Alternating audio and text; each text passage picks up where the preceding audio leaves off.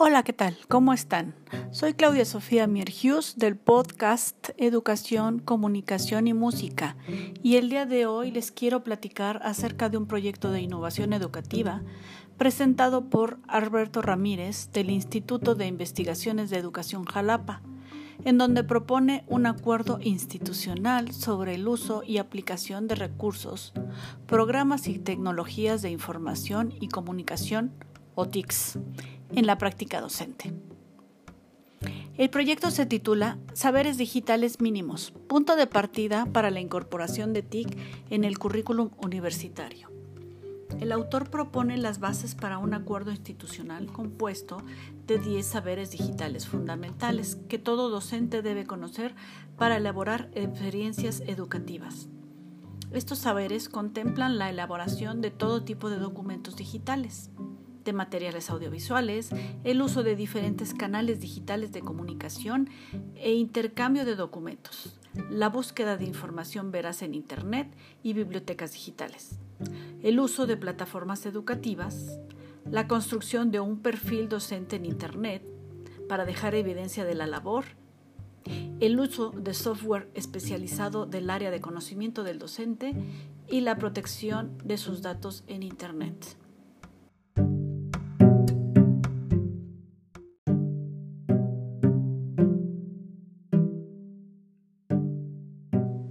Estoy de acuerdo con el autor con respecto a que estos conocimientos son útiles para el respaldo de la labor docente.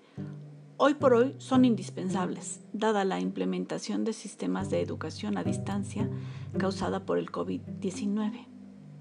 Ahora bien, creo que hay unos puntos importantes a considerar, que son el aprendizaje de todos estos saberes y la elaboración de contenidos. Estamos hablando de maestros preparados, especialistas en su área, que constantemente se están capacitando, actualizando y preparando su material de clase. Aprender, a utilizar todos y cada uno de estos recursos y a elaborar contenidos requiere tiempo e inversión económica. Por parte de la inversión, las instituciones educativas son el medio adecuado para proporcionar la capacitación y los recursos tecnológicos a su profesorado. El tiempo dependerá del nivel del dominio necesario para usarlos correctamente, ya que su utilización bien puede abarcar una carrera profesional completa. Así que al profesor le agregamos carga extra de trabajo, mientras se prepara y después en la elaboración de materiales. Por supuesto, es parte de la labor diaria del docente, pero eso no significa que sea fácil.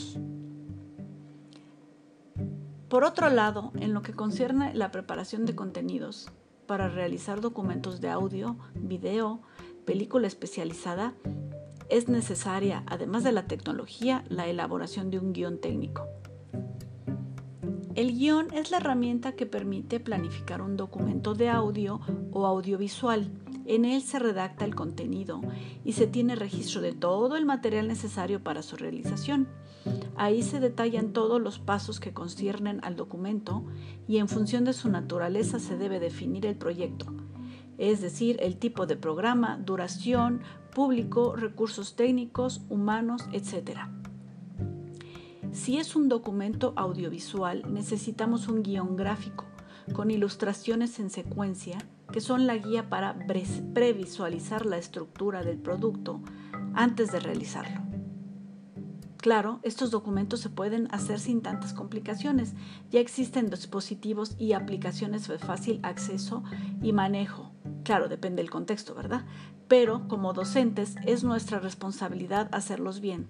Debemos cuidar el contenido, hacerlos atractivos y marcar la diferencia, ya que en las redes circulan muchos productos llenos de información falsa y de mala calidad.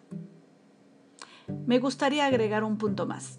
Dada la complejidad y el tiempo necesarios para el uso de TICs en la producción de materiales educativos actualizados, se podrían establecer redes colaborativas entre docentes de una misma área, donde unifiquen sus criterios y cada quien elabore un objeto digital, el cual se compartirá entre ellos para utilizarlos dentro de su cátedra. ¿Qué opinan? Gracias por acompañarme. Soy Claudia Sofía Mier Hughes del podcast Educación, Comunicación y Música. Hasta la próxima.